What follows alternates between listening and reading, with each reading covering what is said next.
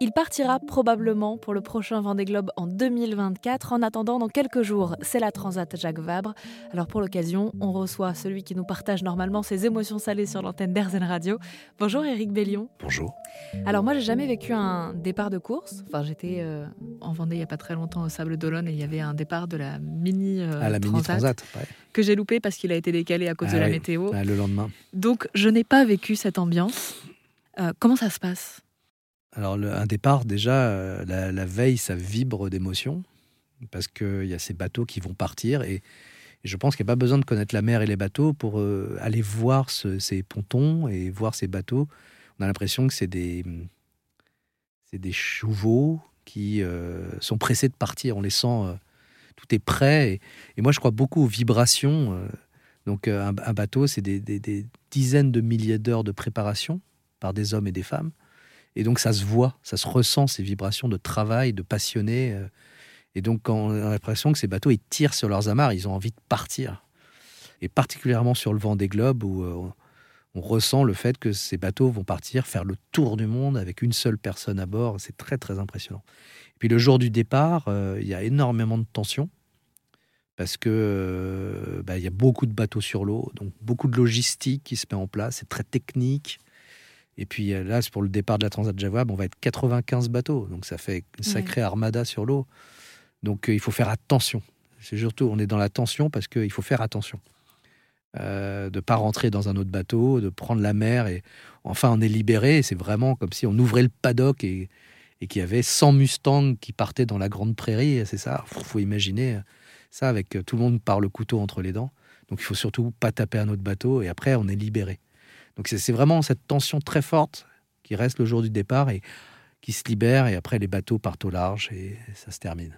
Le jour J, c'est le départ ou c'est l'arrivée? Ah, le jour J, c'est une sacrée question ça. Bah, les deux, mon général. si je ah, dois aller euh, vivre un moment. Euh. Ah, les deux, les deux sont exceptionnels. Le jour du départ, c'est il y a tous les bateaux qui partent ensemble. Le jour de l'arrivée, c'est au compte-goutte. Euh, personne, enfin, il y a des bateaux qui peuvent arriver le même jour, mais généralement, il y a plusieurs jours plusieurs arrivées.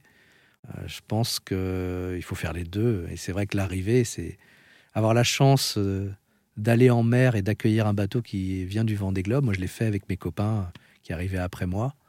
C'est magique parce qu'on voit à l'horizon, on devine une petite voile et le bateau grossit et puis on se dit, oh, ce bateau, il vient quand même de là d'où je suis. Il a fait le tour du monde tout seul. Et voir un bateau qui arrive, euh, fatigué, avec des traces de, de rouille, avec des réparations, etc., qui a, qui a vaincu toutes les tempêtes euh, euh, et qui est là après avoir fait un tour du monde, c'est ah, c'est très très poétique. C'est pour moi c'est ouais c'est le top de la poésie parce que c'est inutile en plus. Vous allez partir à deux. Comment ça va se répartir?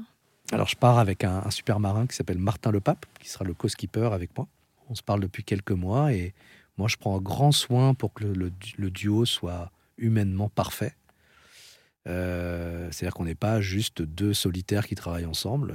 Donc, on a, on a travaillé avec mon coach mental, qui s'appelle Gérard Vaillant, pour se dire euh, dès le début quels étaient euh, nos objectifs intimes, nos doutes, etc. Donc, Martin, on se connaît depuis peu de temps, mais je connais beaucoup de choses sur lui que je garderai pour moi.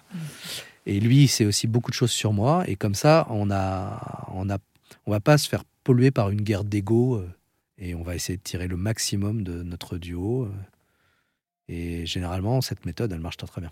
Est-ce qu'on souhaite quelque chose aux marins quand ils prennent le large? Est-ce que ça se fait de dire euh, bonne chance, bonne route? Bah, Généralement, le terme c'est bon vent. Je vous souhaite bon vent alors, bah, Merci beaucoup, merci. Le départ de la Transat Jacques Vabre aura lieu le 29 octobre prochain du Havre vers la Martinique.